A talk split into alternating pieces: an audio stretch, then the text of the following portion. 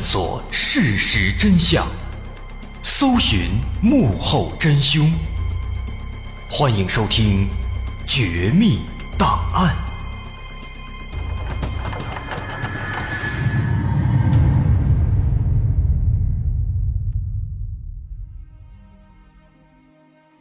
还原事实，探索真相。欢迎继续关注《绝密档案》，我是大文。上回咱们说到，两千年网络上突然出现了一个未来旅行者，他的名字叫约翰·提托。他向网友们介绍了自己是如何来到这个世界的，讲述了自己所乘坐的时间机器的原理，还向大家介绍了未来世界对于时间旅行的认识，提到了令人震惊的多世界理论。各种各样的说辞，给网友们听的是一愣一愣的。最重要的是，约翰提到的有关 IBM 五幺零零电脑的隐藏功能，得到了欧洲核子能研究组织的肯定。结合约翰身上背负的任务，越来越多的人开始相信，这约翰真的是来自未来的人。很多人开始成为了他的狂热粉丝，在网上极度的推崇约翰。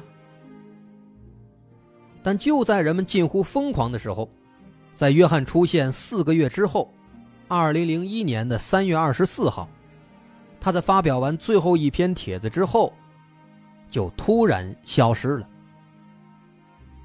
有人认为，他的时间机器应该是再次启动了，他成功回到了未来。也有人认为，他是个骗子，玩够了，所以就离开了。当然。后来的事实告诉我们，后者的可能性应该更大一些。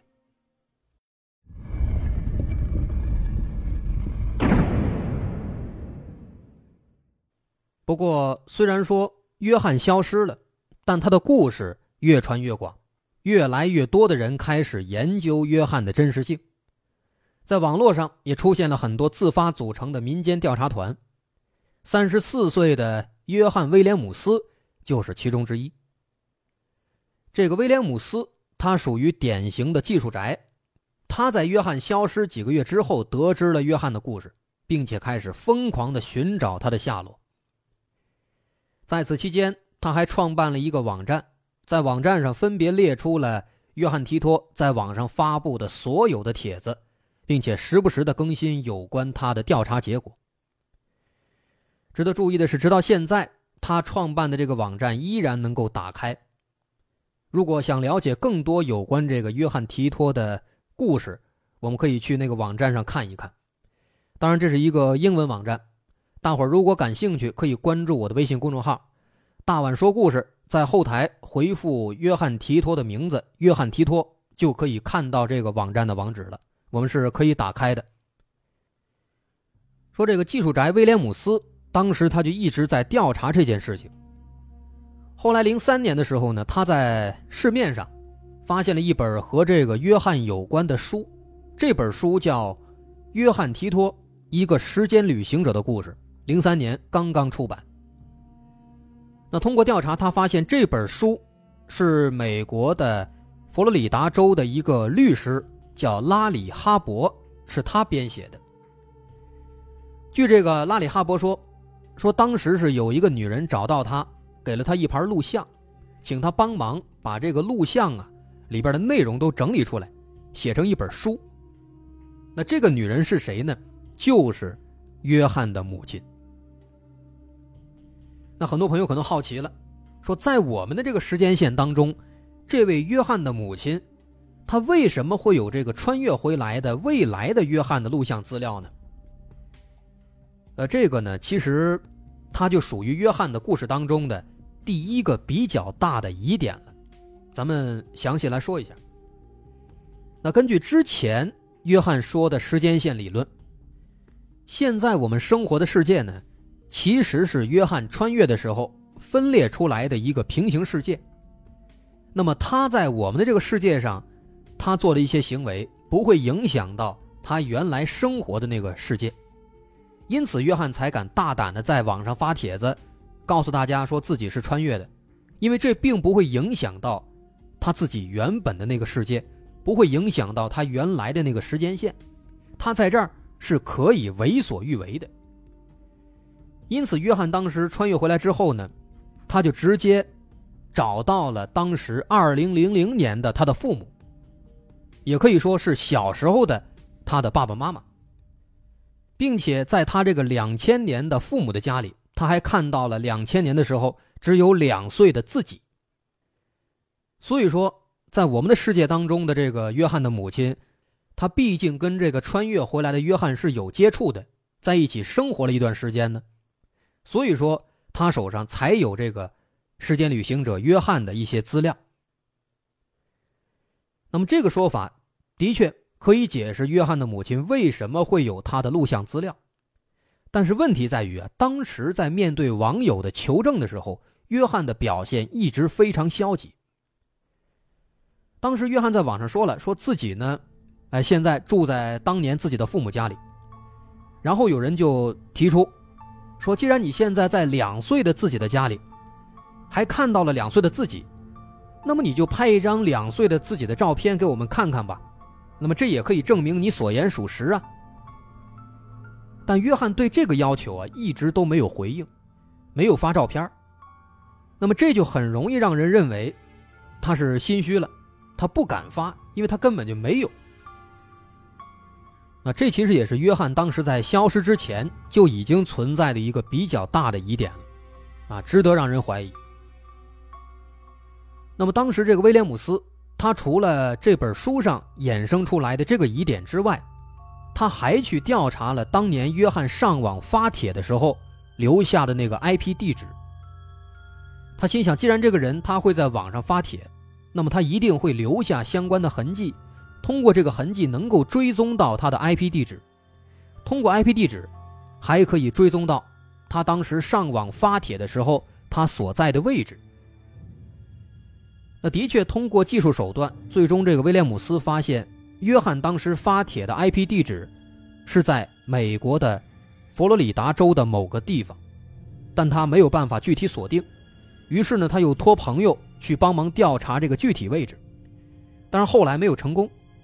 不过就算是没有成功，起码也已经锁定了，说当时约翰他发帖的地方是位于美国的佛罗里达州。那这条线索到这儿呢，虽然说没有进一步的找到具体位置，但他这个线索并没有中断。后来在零八年的时候，意大利有一档电视节目。又把当时零三年出版的那本关于约翰的书给翻出来了。当时这个节目组就调查这约翰的事儿。那通过这个节目组调查呢，发现这本书的出版方是一个叫做约翰提托基金会的公司，这公司的注册地址就在佛罗里达州，这个地址跟约翰的 IP 地址所在地是不谋而合的。而且经过调查。发现这个公司的老板是谁呢？就是那个律师拉里哈伯，啊，他自己写了书，通过公司作为出版方，又找到出版社，把这本书又给发行了。那么这其实很值得回味啊。这个拉里哈伯他注册了一个公司，这公司叫约翰提托基金会，同时呢，这个约翰提托的上网发帖的 IP 地址。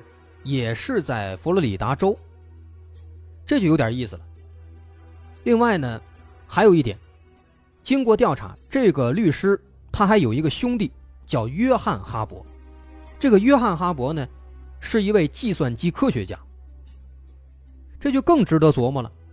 作为一名计算机科学家，我们有理由相信他对那台 IBM 五幺零零电脑的隐藏功能，应该是知情的。因为这项功能虽然说没有公布，但是对于懂行的来说，内部应该还是都了解的。那么这个时候，我们综合这些线索，IP 地区相同，同时又是书的作者，同时他的兄弟又是计算机科学家，这三条线索结合，不难发现这个拉里哈伯他的嫌疑非常大呀。但当时面对采访，这俩人都表态说，自己跟这事儿没有半毛钱关系，声称自己只是受委托来帮他写这本书，别的就什么都没有了。但是不是真的如他所说呢？这一点目前存疑，我们还不好确定。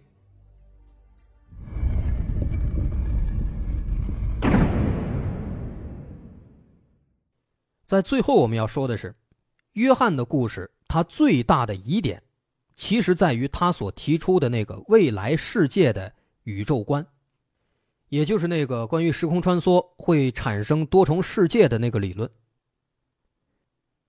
在之前我们已经介绍了，约翰说这种多重世界的理论，其实是1975年由美国量子物理学家休·艾弗雷特三世提出的。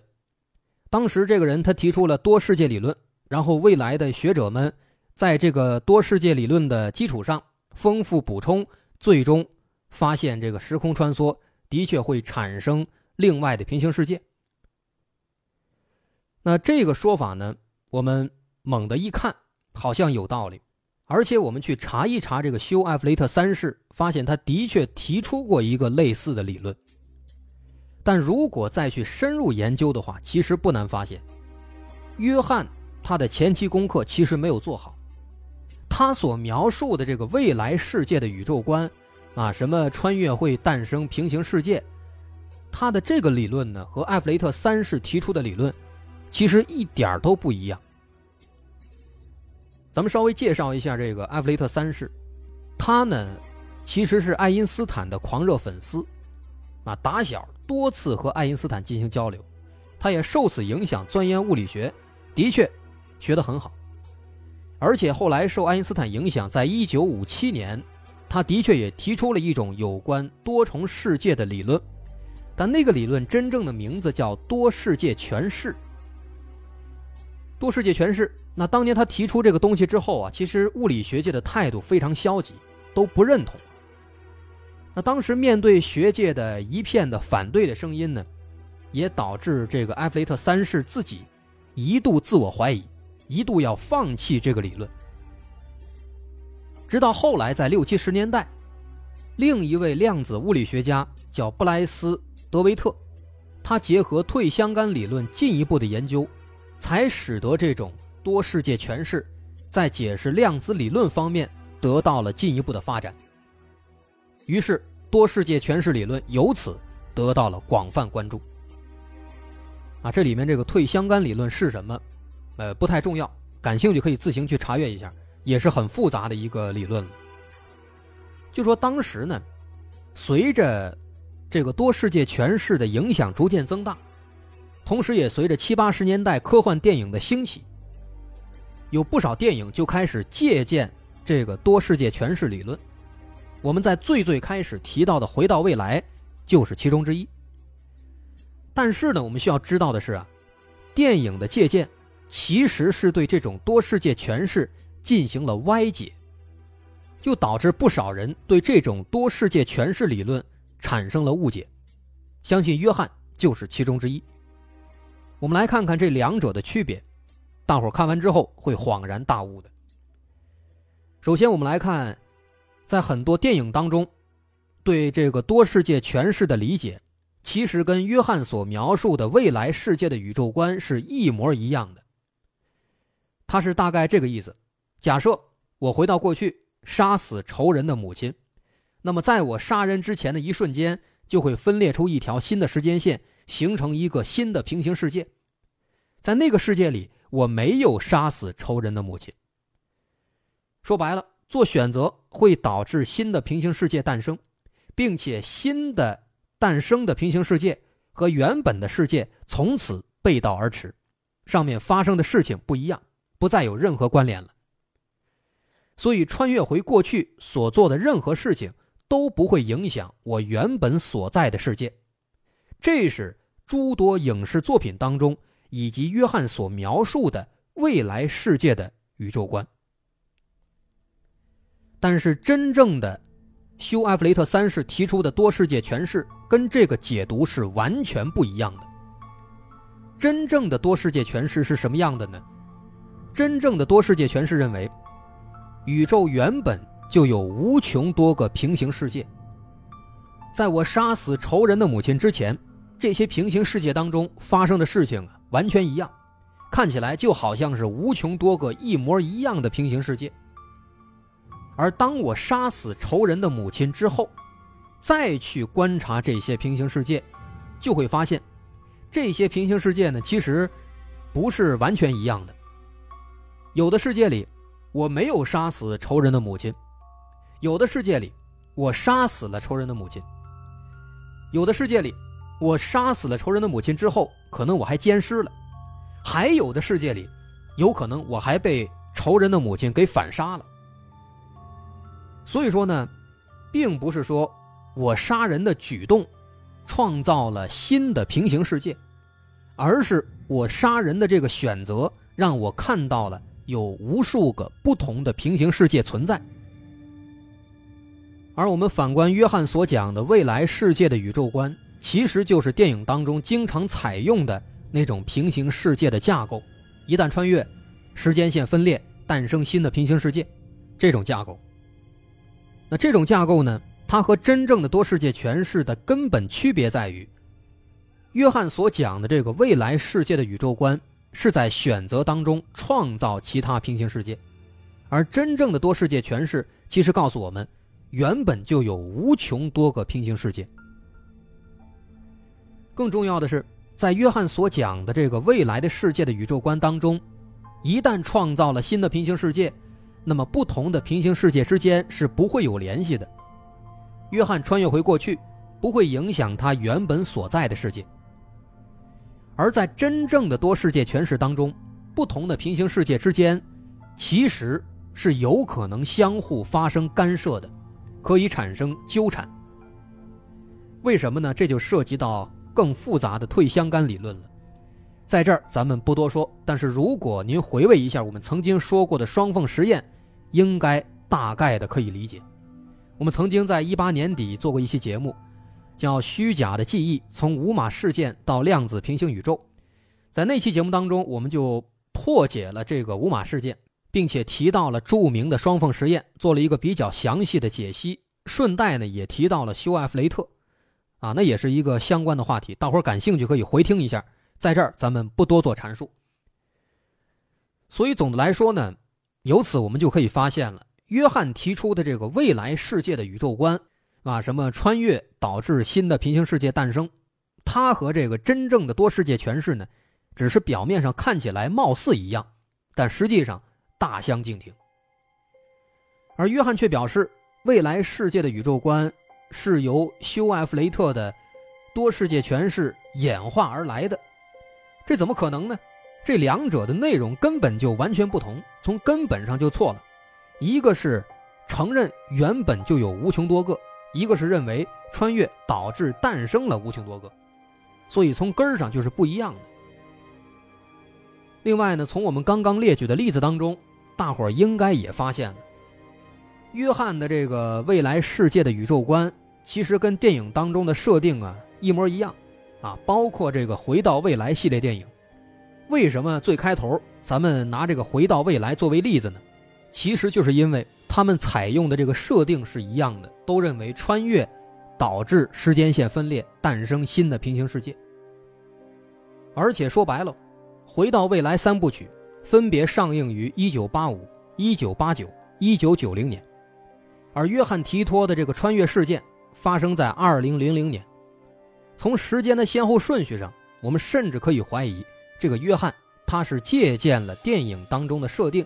才编造了这么一个未来世界的宇宙观。那么到这儿，结合前面提到的那个律师拉里哈伯等等相关的漏洞，这起事件的真相看起来已经呼之欲出了。当然，这个恶作剧的操纵者到底是谁？是不是拉里哈伯？